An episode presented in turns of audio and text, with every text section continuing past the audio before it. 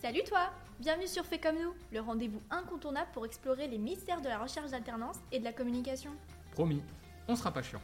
Ici, c'est plus qu'un podcast, c'est une aventure. Aujourd'hui, on se retrouve avec Gaëtan. Salut Gaëtan Salut Comfy Cet épisode, c'est la fin de la strate de com, où on a déjà vu le contexte, la veille, le diagnostic, la problématique et les parties plus stratégiques. Si tu les as pas encore écoutées, je t'invite à le faire. Dans cette dernière partie, on va finir de faire ensemble la strate de com. On va notamment voir les parties pris créatifs et opérationnels, le calendrier, le budget prévisionnel et enfin l'évaluation de la strate. On va commencer par voir les parties pris créatifs. Les parties pris créatifs représentent la copie stratégique. Oh là, qu'est-ce que c'est ça encore? Relax On utilise ce terme un peu flippant pour décrire la création de ton message de com. Ça regroupe la promesse de ta marque, ce qu'elle va apporter à ta cible, la preuve de ta promesse. Par exemple, l'avis positif d'un client? Tout à fait. Et le ton que tu vas employer dans ta communication. Ensuite, on va aborder les parties pris opérationnelles. On appelle parties pris opérationnelles les moyens que tu vas utiliser pour ta communication. Tu as le choix entre deux types de moyens, les moyens médias et hors médias. Et avec des mots simples, ça donne quoi? En gros, les moyens médias, c'est la pub.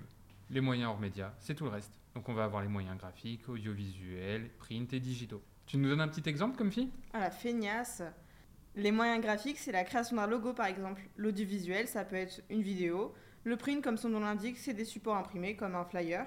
Et enfin, le digital, bah, c'est les réseaux sociaux. Une fois que tu as défini tes parties pris, il faut établir un calendrier. C'est quoi cette douille encore? Il n'y en a pas. Le calendrier, bah, c'est le calendrier.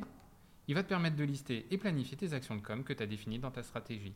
Il va te permettre de savoir où tu vas et d'avoir un suivi quotidien sur l'avancée de ton projet. Tu peux te baser en jours, en mois ou en années. Exactement. Concernant la forme, tu es libre de faire comme tu veux, mais le plus simple, c'est de le présenter sous forme de tableau. Tu crées une nouvelle feuille Excel et c'est parti mon kiki. Une fois que tu as défini ton, ton calendrier ou ton planning, tu l'appelles comme tu veux, tu dois établir un budget prévisionnel. Pour constituer un budget, il faut se baser sur trois axes. D'abord, il faut partir des budgets nécessaires pour atteindre les objectifs visés et le chiffre d'affaires de l'entreprise. Ensuite, on doit les cadrer par rapport aux contraintes fixées par le budget annuel de l'entreprise. Et enfin, on finit par comparer ces budgets à ceux des concurrents et à celui de l'année précédente. Et comment on le présente ce budget? On te conseille de le diviser sous forme de catégories. Par exemple, une catégorie événementielle, une catégorie digitale, une catégorie pour l'édition, etc. Une fois que tu as défini ta strate de com, il faut l'évaluer. Il est important de faire un bilan sur ton plan de com pour plusieurs raisons. Évaluer ta strate va te permettre de t'assurer que les actions que tu mènes répondent bien à tes objectifs. Si c'est pas le cas, ça te permettra justement de les ajuster. Faire un bilan te permet aussi de vérifier que les objectifs ont bien été atteints et d'analyser les causes de défaillance éventuelles. Enfin, le plus important, l'évaluation te permet d'en tirer des leçons pour tes futurs projets en comparant l'impact, coût-efficacité et les moyens mis en œuvre. Tu prends le meilleur de ton projet, ce qui a bien fonctionné, et ce qui a moins bien marché, t'essayes d'en comprendre la cause pour éviter de reproduire les mêmes erreurs. Et voilà, c'est la fin de cette série Fait de la strate de com dans laquelle on t'a expliqué comment faire une stratégie de communication. Dans le prochain épisode, on va te raconter le parcours de Brunella dans un épisode de Fait comme la loutre. Je suis comme Phil à loutre, ton guide dans cet univers captivant.